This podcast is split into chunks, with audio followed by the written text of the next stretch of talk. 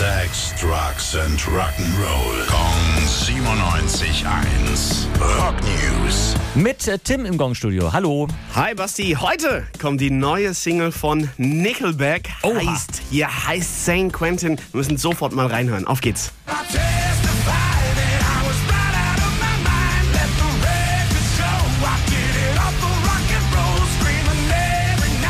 Nicht schlecht. Oder? Gar nicht so sehr Nickelback, wie man sonst kennt. Gibt richtig Gas. Ich finde sie mega geil. Äh, ist auch nur ein kleiner Teaser auf den Rest des Albums, das heißt Get Rollin'. Und äh, Inspiration für die Single jetzt war San Quentin, das berühmte Gefängnis. Ne? Kennt man ja von, ähm, von Johnny Cash zum Beispiel. Genau. Und äh, konkret war es jetzt so, dass Nickelback nicht in den Knast mussten, aber überhaupt nicht hin wollen. Sie haben nämlich den Wärter von San Quentin getroffen und haben sich mit ihm unterhalten. Chad Kroger, der, der Sänger und Gitarrist, hat gesagt, die ganze Zeit über habe ich mir gedacht, ich will da nicht hin, ich will da nicht hin, ich will da nicht hin und ich mache einen Song draus und das ist draus geworden. Das ist draus geworden. Und der Song ist auf dem neuen Album. Das kommt wann? Das kommt dann am 18. November. Danke, Tim.